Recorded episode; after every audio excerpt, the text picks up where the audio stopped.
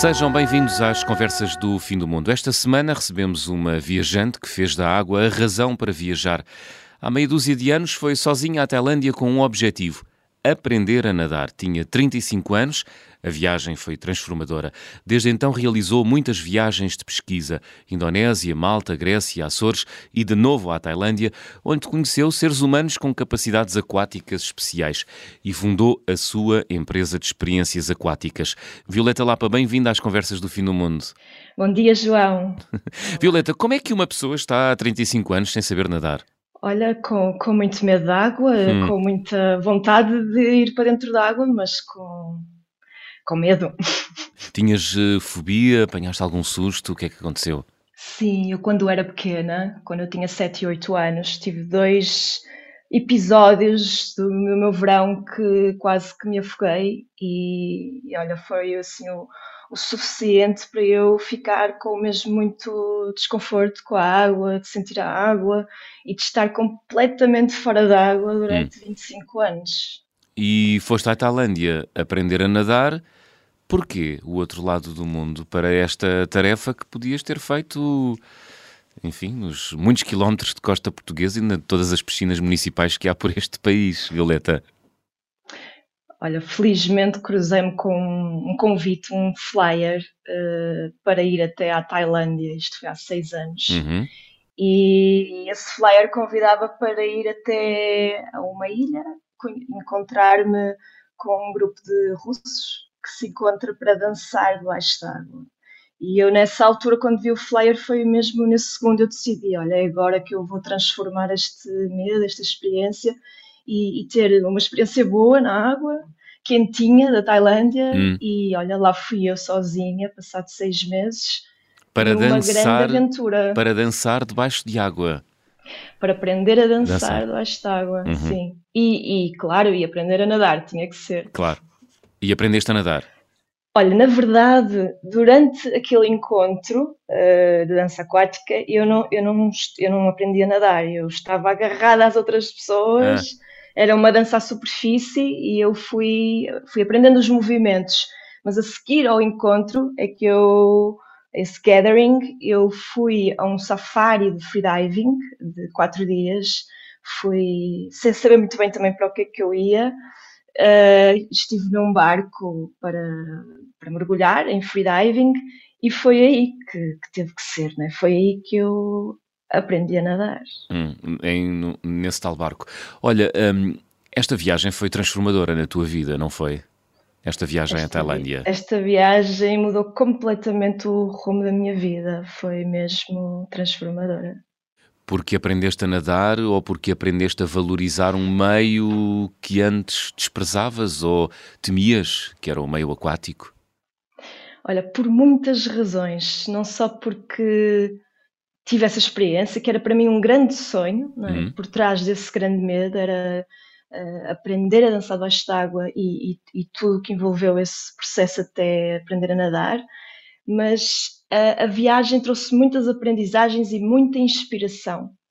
E foi o que também despertou na minha vida uh, a vontade de desenvolver um novo projeto. Então foi uma, uma viagem que me trouxe mesmo assim uma, uhum. uma visão e uma, e uma vontade de seguir um caminho, de seguir a água. Já vamos falar sobre aí, isso. Já vamos é. falar sobre isso na, mais à frente no programa. Eh, foi na Tailândia, nesta tal viagem transformadora onde Sim. aprendeste a nadar, que tiveste um acidente.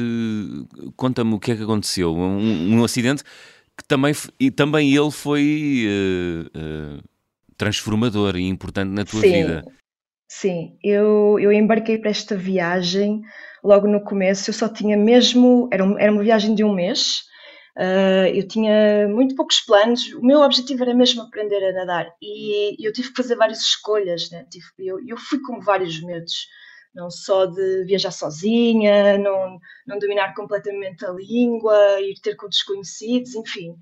Uh, foi pus-me à prova de várias formas uhum. e no começo da viagem uh, no caminho para, para a ilha eu tive um acidente dentro de uma caminhoneta onde eu ia, era uma viagem de 7 horas, e a meio da viagem eu pronto, estava sem telemóvel, fui buscar o carregador à mala e dentro da mala da, da caminhoneta, uh, da bagageira, eu bati com a cabeça, uh, espetei um, um prego enferrujado na minha testa. Pronto. Hum.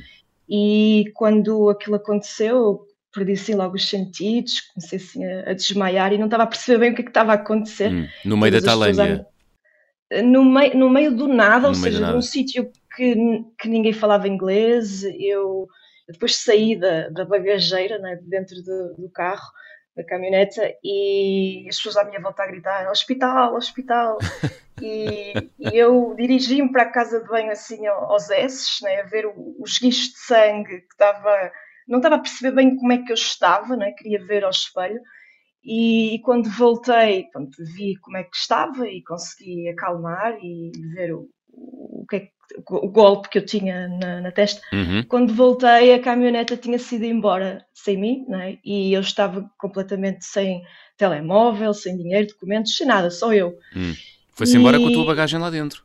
Foi com tudo, eu só fiquei, uh, fiquei sozinha ali no, numa, numa paragem em que ninguém falava. Com a cabeça inglês. a jorrar sangue, não é?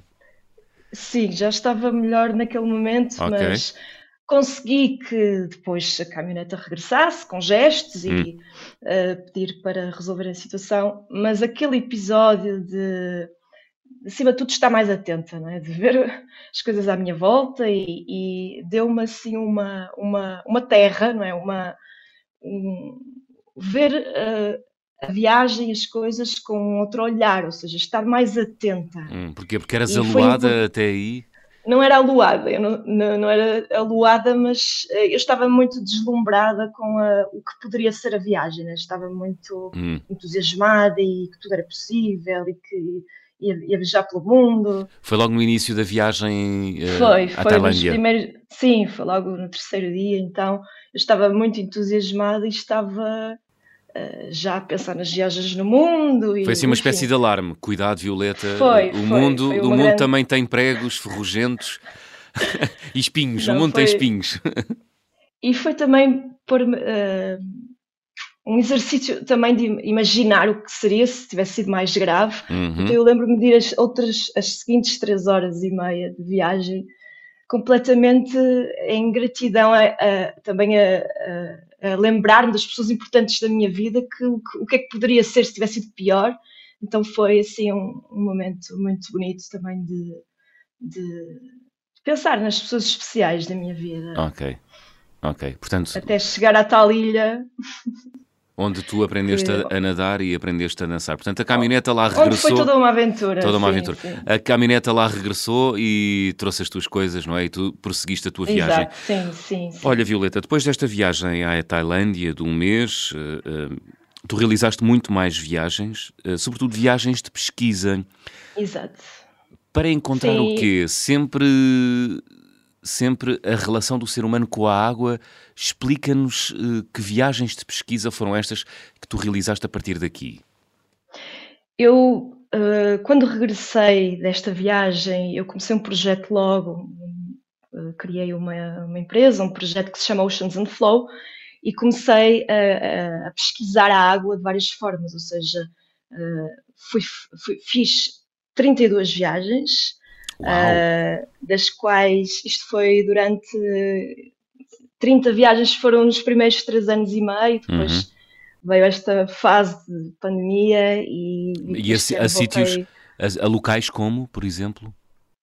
Foram todas entre ilhas. Uhum. Eu tenho vindo a viajar e a viver entre ilhas e tenho desenvolvido aqui uma base entre quatro ilhas, que são na Tailândia, onde tudo começou, uh, nos Açores, na Grécia e no Brasil. E fui a mais duas, na Indonésia e também a Malta, hum. sempre para ir ter com pessoas que trabalham com a água de várias formas, desde uh, uh, bailarinos aquáticos, cientistas, atletas, ah. herbalistas, anciões de uma tribo aquática. Também fui duas vezes visitar uma tribo aquática na Tailândia Uhum. E sempre para perceber como é que eu poderia desenvolver mais profundamente a minha conexão com a água e poder partilhar também esse conhecimento uhum. e envolver essas pessoas também neste, nestas, nestas histórias que tenho vindo a partilhar e neste trabalho aquático. Uhum. Foste à Tailândia, uh, onde conheceste pessoas que têm capacidades uh,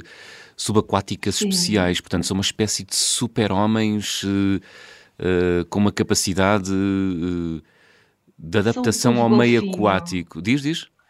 São o povo golfinho, povo são golfinho. os Uhum. Sim, são conhecidos pelo povo golfinho. Eu, quando fui a primeira vez, eu ouvi falar, um, um amigo disse-me que uh, apontou para o horizonte e disse: Olha, estás a ver lá ao fundo, ali há uma ilha que tem lá um povo que, que nada de uma forma especial e aguenta um imenso tempo baixo de água. Uhum. E eu, passado um ano, voltei lá uh, pela primeira vez, né, fui lá visitar com um grupo e fomos conhecer então os Mokan, que vivem nas Ilhas Surim, numa ilha magnífica, numa ilha deserta, e que são gerações e gerações na água uhum. e têm uma mutação genética no olho, por passarem, pronto, estas gerações todas desde que nascem na água, que eles não precisam de usar eh, óculos, eles veem nítido debaixo da água. Ah. E eu fui lá para, para aprender a, a nadar como eles, né? como é que eles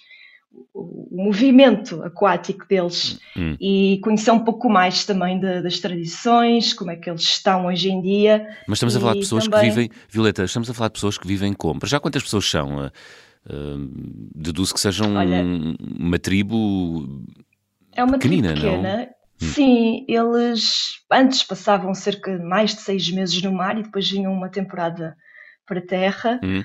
E Uh, neste momento estão só em terra, uh, o governo tailandês não, não lhes permite passar, uh, estar, ter vida que tinham antes no mar. E Portanto, é possível que venham ser... a perder as suas capacidades de adaptação ao meio aquático, é, é isso? É possível, hum. sim, é possível porque eles não passam tanto tempo na água, eles neste momento vivem mais do artesanato, né? da venda, venda de artesanato e das visitas das pessoas à sua ilha. Mas eles adaptaram-se, é assim. eles adaptaram-se uh, fisicamente ao meio aquático. Porquê? Porque pescavam eh, debaixo d'água? Sim, eles pescavam, viviam toda a família no barco, eles uh, sim, eles pescavam caçadores e grandes apneias de mais de 9 minutos, 10 Uau. minutos, enfim, são assim mesmo uh, golfinhos. Darwin tinha e... razão, não é? Todas as espécies se adaptam adaptam-se e depois evoluem, não é? É, é incrível. neste caso, a evolução agora é uma evolução, uh, neste caso, para o turismo né? hum. e, e sente-se no, no, olhar deles, na, na, no estilo de vida que eles, uh, é como se a essência deles não, não, não fosse aquilo que eles realmente são claro. e sente-se uma tristeza por eles estarem como se, como se, como se estivessem presos uhum. numa, numa ilha para receber pessoas uh, mudou um pouco o cenário e são muitas pessoas que os visitam e já se sente a presença até de redes sociais, né? ver os, os, os, os, pequeninos, os índios agarrados a um telemóvel a ver vídeos no YouTube, enfim, é uma outra realidade agora né? do Smokan. Chega ao progresso, mas também se desvirtua um bocadinho aquele modo de vida autêntico, não é? Olha, foi Sim. fácil uh, tu interagires com, este, com esta tribo Mokan na Tailândia? Sim. Tenho uma maravilhosa parceira local que uhum. também tem o cuidado de desenvolver um turismo mais responsável, de levar apenas um grupo de cada vez. Então tivemos assim uma experiência mais próxima, sermos só nós com eles, mas uh, sim, ela, uh, ela apoiou nessa, nas traduções e nessa aproximação também de, de poder saber mais sobre a vida deles e uh, os costumes também ligados à água. Isso é fantástico, espetacular. Sim. Olha, Violeta, depois também. Depois fomos nadar com eles também. Fomos ah, nadar com eles. Sim. Sim, fomos mergulhar, fomos, fizemos um, trilhos aquáticos com eles e, e, foi muito bonito de ver também essa parte, né, na prática. Mas não nadaste nove minutos debaixo de água sem respirar? Bom, nadei mais de nove minutos, mas não foi sem respirar. Sem respirar, com ajuda, sim, claro. Sim. Uhum. E, e deduzo que também com máscara de mergulho, não é? Para, para ajudar sim, à visão. Sim, isso anda sempre comigo, sim. Muito bem. Olha, Violeta, portanto, Tailândia, também a Grécia, Brasil. Porquê a Grécia? O que é que há de especial na, na Grécia e no meio aquático grego que te atrai? Olha, eu fui convidada para apresentar um filme uh, da Oceans and Flow, um filme aquático, num uhum. festival de cinema, numa ilha, eh, em Amorgos, no Mar Egeu, e fui lá parar essa ilha, que é muito especial, uma ilha pequenina, com mil habitantes, uh, e fiquei encantada com, com a ilha. Foi a ilha onde cresceu Jack Mayol, primeiro mergulhador que chegou aos 50 metros de profundidade. Uh. Eu, na altura, não conhecia. Quem já viu o filme o Big Blue, de Caramblot, é sobre uh, a biografia dele. E depois, ali, quando cheguei à ilha, abriu-se todo também um. Com a ilha, o querer contar as histórias da ilha, o querer fazer uma homenagem ao Jack Mayol e viver também esta, esta, esta experiência aquática na ilha. Então, passado um ano, organizei lá uma viagem e fui visitando mais vezes. É uma ilha que está no meu coração e que eu sinto mesmo casa. Estou com muitas saudades e quero muito voltar. E, e tenho lá muitos amigos. Gosto imenso de trabalhar com gregos, de tudo da Grécia, de, de, da comida, de, de, acima de tudo das pessoas que fui conhecendo e, hum Dizem que os é gregos são muito bom. parecidos connosco, é verdade? São muito expressivos, são muito amigáveis, são, são muito calorosos, hum. são, sim, são muito e isso aplica-se a todos os gregos, aos continentais e aos insulares? Sim, sim, conheci ambos e sim, eles são muito comunicadores, falam muito alto e e são muito entusiasmados. muito bem, Violeta, estamos a chegar ao final da primeira parte. Abrimos o teu álbum de viagem.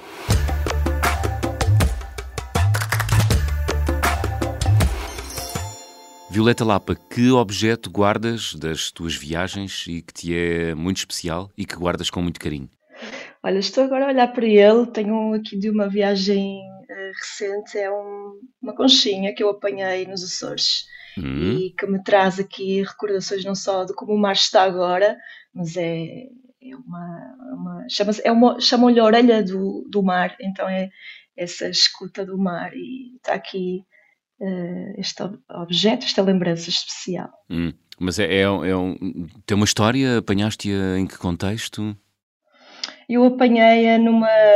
Estava numa viagem de veleiro, foi, é, foi recentemente, foi em setembro, e já, já não mergulhava nos Açores há dois anos e conecta-me aqui com como está o mar dos Açores, que por onde eu andei vi muito menos vida marinha. Uhum. Então traz-me aqui, traz-me aqui uh, lembranças boas do azul dos Açores, mas também assim chamada de atenção como está a realidade, é? para também uh, cuidar do mar, fazer a minha parte no dia a dia. Muito bem.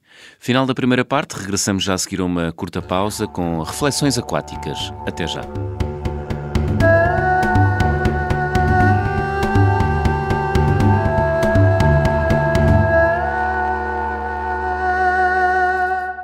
Segunda parte das conversas do fim do mundo, esta semana com a viajante aquática Violeta Lapa. Violeta, na primeira parte contaste-nos um pouco do, por onde tens andado por esse mundo: Tailândia, Grécia, Brasil, Indonésia, enfim, também os Açores. Hum, sabemos e já percebemos que tens uma relação muito forte com a água, é assim o teu elemento, é o que te faz uh, viajar. Aliás, muitas das tuas viagens nos últimos anos têm sido feitas para pesquisar sobre a relação do ser humano com a água. Vamos pegar aqui numa última viagem que realizaste, que foi aos Açores. Fizeste um, uma expedição para realizares um documentário sobre comunicação de espécies. Um, o que é que andaste a fazer nos Açores, propriamente num veleiro, com quem e por onde? Essa viagem, a expedição Açores Atlânticos, ela aconteceu há dois anos e, e, foi assim uma, uma continuação também da pesquisa, das viagens anteriores. Eu já tinha ido 18 vezes aos Açores e, e não, eu convidei, reuni uma equipa uh, internacional de especialistas em comunicação interespécies veio connosco a Leina Sato, que é mergulhadora japonesa, veio do Havaí e ela há 20 anos que mergulha com baleias e veio partilhar o seu conhecimento. Tivemos connosco também o Matteo Pelli, uh, fotógrafo e uh, aventureiro, autor, uh, trabalha com a National Geographic e, e, aceitou este desafio de documentar a expedição, neste caso, uma aventura aquática. Veio também Jean-Marie Gislan, que é especialista em tubarões e é conhecido como encantador de tubarões e é fascinante também a, a história dele. Ah, um.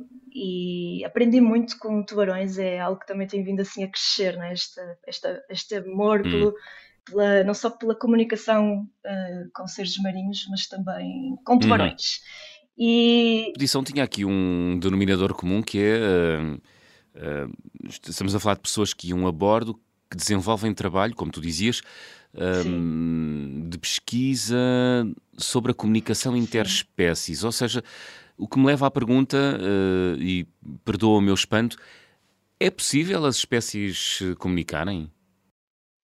Claro, todos comunicam, todos hum. têm a sua, a sua linguagem, os seus, uh, os seus sons. Se nós estivermos atentos, podemos identificar mas também é possível através do movimento, da nossa presença, como nós estamos, não, é? o, não só o, o, o, aprender ou relembrar ah, habitar este meio, não é? o meio aquático, uhum. como nos movermos sem ser em pânico, ou neste caso, como controlar melhor a respiração, estar. Eh, é como conheceres alguém a primeira vez, como é que te apresentas. Então, Uh, é possível interagir, brincar. Mas isso é possível entre um ser humano e, uh, sei lá, no meio aquático, uma baleia ou um tubarão? Sim, claro que sim, sim, sim. Hum. Eles são super sensíveis e têm muita, muita, muito, muita sabedoria, muito para nos ensinar. Mas tu já presenciaste e... algum episódio de comunicação, sim. comunicação direta entre um ser humano e um animal aquático? Sim, eu já vivenciei e, e, já contemplei e ah. é, foi algo que também se abriu, né, de, de, nunca tinha pensado nisso, nunca tinha tido, hum. como também não ia para baixo de água. Mas conta, onde é que foi? Uh, onde é que foi sim, e como? E em que circunstâncias?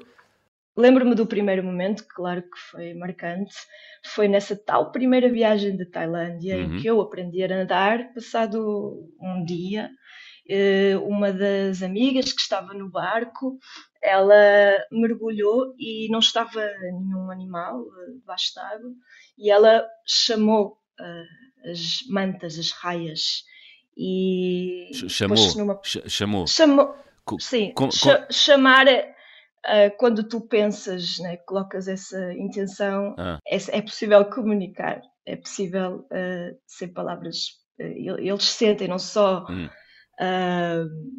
em termos de batida do coração ou da tua presença, consegue, conseguem ouvir, eh, conseguem escutar e têm muita sensibilidade. É algo que se pode desenvolver.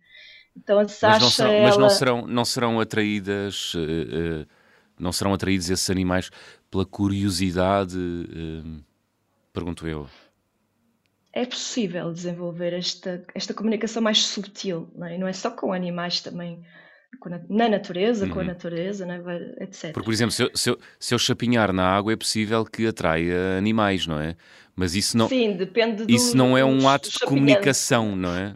Uh, diz Violeta. Pode ser, pode ser, pode, pode despertar a curiosidade, mas se chapinhares, hum. pode ser que até, por exemplo, o golfinho fuja. Uh, depende da forma como tu. da, da, da delicadeza ou da forma como tu fazes essa chamada de atenção, não é? essa interação. Mas aí é uma interação, não é, uma, não é um ato comunicacional. Uh, ou seja. Eles são muito curiosos Sim. e se, tu, e, e se tu fazes um movimento mais gracioso, sem ser brusco e que mostra que estás com medo, ou, uh, eles aproximam-se para comunicar, para ter uma interação. É como, quase como um jogo, não é? Há uma cumplicidade e é muito interessante. De, a cada, cada espécie tem o seu feitio, a sua personalidade. Uhum. É, são, são, milhares de espécies e dá muito assim por, por descobrir. Uhum. Uh, e é completamente fascinante este. Queres dar-nos queres dar mais exemplos uh, Sim, de, de comunicação entre humanos e espécies aquáticas uh, por esse mundo fora? Um... Já nos falaste dessa experiência de, de, de, uma, de uma senhora que conheceste na Tailândia que chamava mantas e interagia com sim, elas. Sim, sim, a Sasha, sim. Hum. Ela... Mas há mais? Tens mais exemplos? que, que viveste nas tuas viagens, Violeta? Bom, o meu pessoal, mas uh, tenho vindo aqui a, a, a também a, a, aprofundar a minha parte, né, de uhum. estar, com, estar com um tubarão e, e olhar a expressão dele. E, e, e, é uma neste caso era uma expressão cómica, parecia que estava a olhar para mim como se nunca tivesse visto um, um ser humano, né, assim, uh, franziu o olho e tipo, que é isto? Hum, um encantamento. Uh, não, foi mesmo indi quase indiferença, foi, ah. não, não, teve nenhum interesse okay. em mim e, e, eu foi assim a primeira vez que estive com um animal maior e sem estar a, a, a, a contar, não estava preparada, então foi sentir o, o medo, né? sentir o coração bater, mas conseguir manter a calma e ir-me embora de fininho. Hum. Mas com, foi assim... é, onde é que foi e como é que foi eh, esse encontro? Foi nos Açores, uhum. foi nessa expedição. Eu estava a produzir a expedição, então estava mais com esse papel de backstage, não tanto de, de ter as interações, porque eram eles os especialistas que estavam a, a, a, partilhar essa performance e esse conhecimento. E eu tive aquele episódio inesperado e foi, foi muito bom para também me desafiar e perceber que não é preciso ter eh, medo, pronto. Que, uh, tem sido assim também um. Quero estar mais e quero, e quero aprofundar mais esta possibilidade de comunicar com eles. Muito bem, mas olha, hum, essa experiência, o que é que tu querias fazer com ela? Nós fomos filmar, eh, nessa parte da viagem, fomos filmar um documentário em Santa Maria mas a expedição durou, durou quase dois meses e teve várias atividades que, que também eram, envolviam a comunidade uh, em São Miguel e, e, e, foi, foi para partilhar não só sobre o movimento aquático e este conhecimento e esta expedição depois evoluiu para um programa educativo para jovens que estamos agora a desenvolver, que é o programa Atlantis, uh, e continuam uh, as viagens nos Açores, mas não em formato de, de expedição, com, como um projeto audiovisual, mas para qualquer pessoa se poder juntar a uma viagem e ter esta experiência de movimento aquático. Uhum.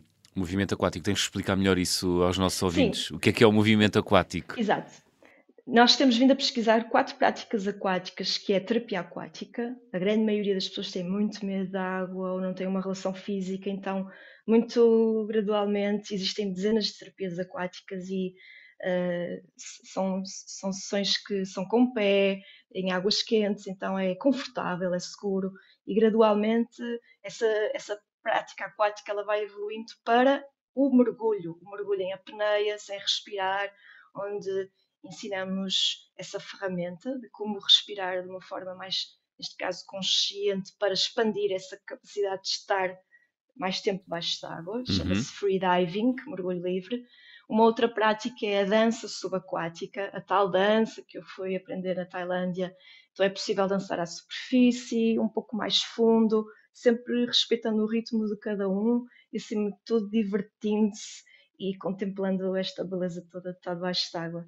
E a quarta prática, a quarta e última prática aquática que temos vindo a pesquisar é o body surf, que é surfar só hum. com o corpo, sem prancha. Também é muito divertido. É assim, uma prática que nasceu lá na, no Havaí e tenho vindo também assim a aventurar-me, a desafiar-me uhum. uh, nas ondas. Portanto, já percebemos que és uma verdadeira apaixonada pela água. Completamente, sim.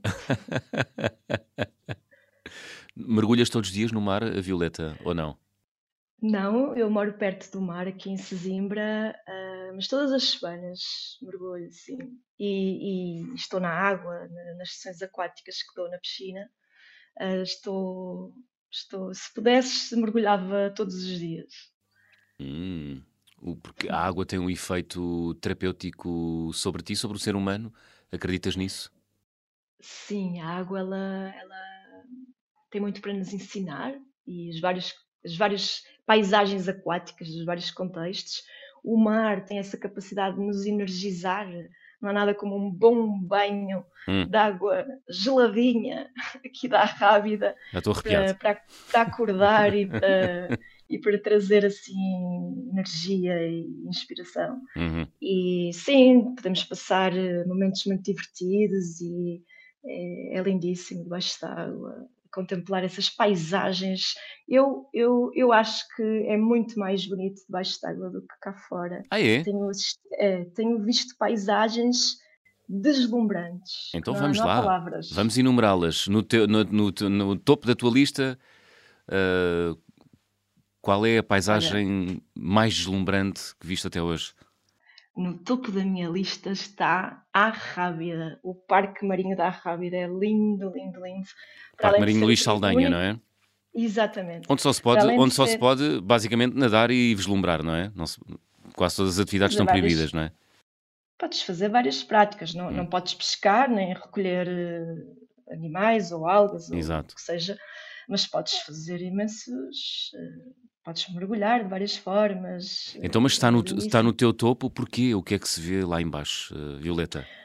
Tenho estado em vários sítios do mundo a mergulhar e uns com mais vida que outros, outros como por exemplo os Açores, uh, a Grécia, ou por onde eu estive é um deserto, é, é uma dor, não é? Tu mergulhares e tens montanhas debaixo de água, mas não vês um único peixe. Hum, Isto não é normal e é cada vez mais comum.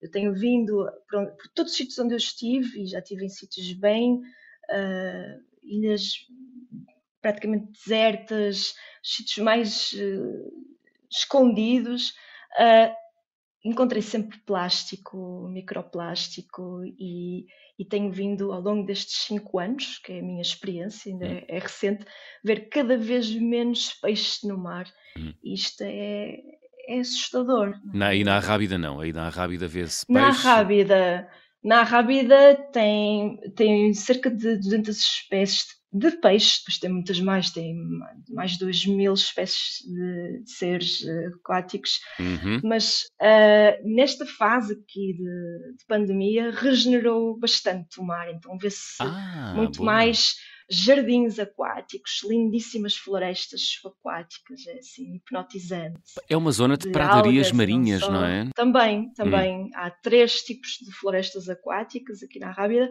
Uma delas são as pradarias marinhas, que são importantíssimas Exatamente. eh, para o nosso pronto, o equilíbrio né, do, do ecossistema marinho e também de, que é combate às alterações climáticas.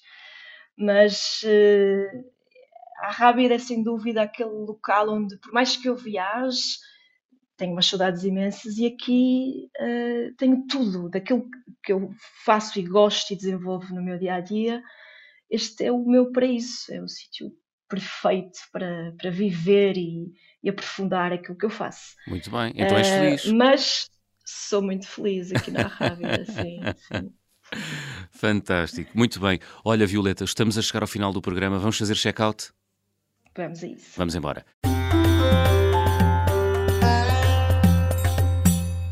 Então, peço-te para completares as seguintes frases. Na minha mala vai sempre, Uma máscara de mergulho. sempre, não passas, não é? Sem a máscara, porque é preciso É. ver bem por onde É andamos. levezinha, é levezinha, ocupa pouco tempo, pouco espaço e, e é super divertido. É aquela. Não, não falha. Não falha. O carimbo de passaporte mais difícil de obter foi? Eu não tive propriamente assim um carimbo difícil, Uhum. ah, sim, mas tive assim alguma uma- viagens com mais peripécias. Foi? Qual foi então? Saltamos já para a próxima frase. Qual foi a viagem com mais peripécias que fizeste até hoje? Ah, Estou-me a lembrar aqui de duas, mas ah, eu diria que esta da Tailândia que eu partilhei um bocadinho hoje foi Hum. assim a que mais me marcou. A que partiste sozinha para a Tailândia para Sim, aprender a nadar e, e dançar. Exatamente. Olha, não explorei este lado, mas responde-me rapidamente. ah, tiveste assim um momento de êxtase individual quando soubeste finalmente sem nadar? Ui, foi uma alegria. Eu comecei a nadar muito rápido e quando percebi que me sabia mexer e que estava segura, foi mesmo. Nadei assim. Não estava a acreditar. Hum. Não estava a acreditar. Tiveste aquele, aquele sentimento de arrependimento que eu andei a perder a vida toda? Não, Não? não, foi. Agora é que começou a vida. Fantástico. Olha, a refeição mais estranha que comi, qual foi, Violeta? Foi uma em Rovaniemi, na Lapónia. Uh, que eu estava, na altura, eu estava a trabalhar na Terra dos Sonhos, estava com um grupo de crianças Hum. e íamos lá com uma missão de, de estar com o Pai Natal. E, e em várias atividades que tivemos envolviam a carta, eles aprenderam a carta de condução de rena e nesse dia deram-nos um prato que não estávamos nada a contar, deram-nos rena. Rena, Então foi, deram-nos rena. E como se estivessem a dar eh, costeletas de porco, por exemplo. o, o chocante foi estarmos assim a, a aproximar-nos deles e depois comê-los os miúdos e ficaram assim bastante chocados. Rena. E a carne de rena sabe bem, a Violeta? Ela é tenrinha, Hum. sim, mas eh, hoje em dia como muito menos carne, sim. Ah, mas sim, tem um sabor eh, Recomendável. Ah, não diria, mas é, foi uma experiência. Foi uma experiência.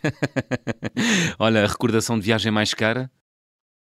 Foi em Fernando de Noronha. No Brasil? Foi- Sim, foi uma viagem de pesquisa que eu fui lá e que todos os dias experimentei várias práticas aquáticas que a ilha oferece. E Hum. Noronha é muito caro estar lá, não só diariamente, cada dia que passa a taxa vai aumentando e tudo é muito caro lá.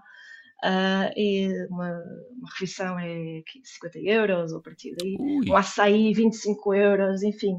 Ah, foi, foi uma, uma bela viagem e depois abriu-me ali também a ilha, então valeu a pena. Foi uma recordação de viagem cara, mas mas valeu vale a pena.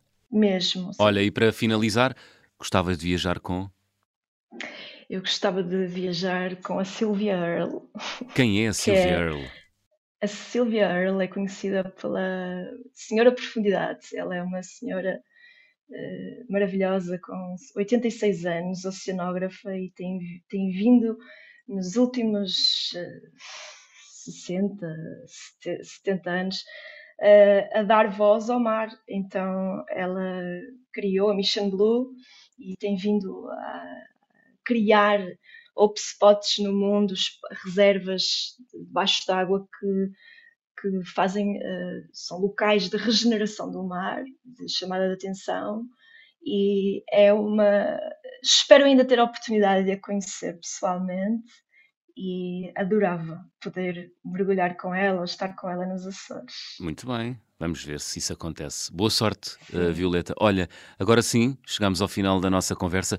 Que música trouxeste para fechar o programa desta semana, Violeta Lapa?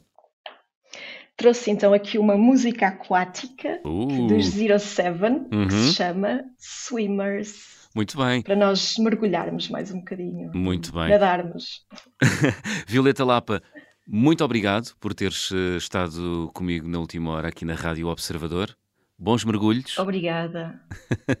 Muito obrigada, João. Foi um prazer. Ora, é essa, Swimmers dos Zero Seven a fechar a conversa do fim do mundo desta semana. Estamos de regresso de hoje oito dias. Boas viagens e até lá.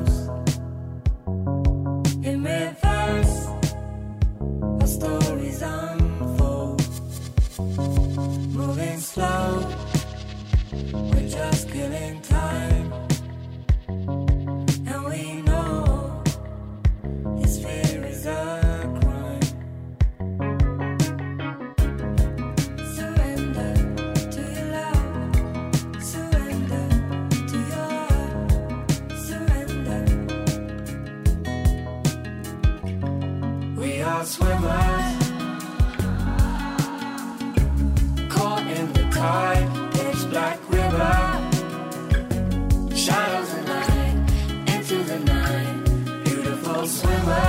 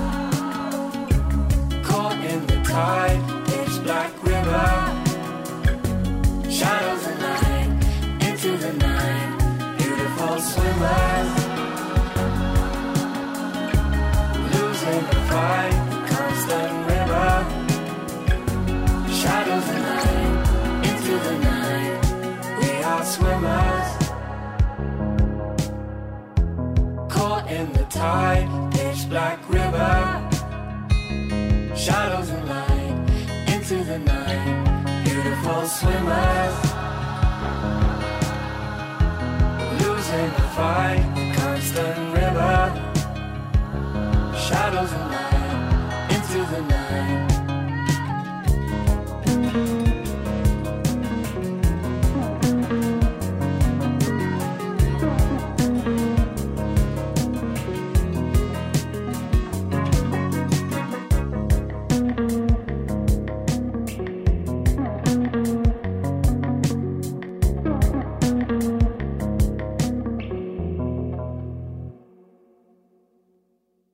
Obrigada por ter ouvido este podcast. Se gostou, pode subscrevê-lo, pode partilhá-lo e também pode ouvir a Rádio Observador online em 98.7 em Lisboa e em 98.4 no Porto.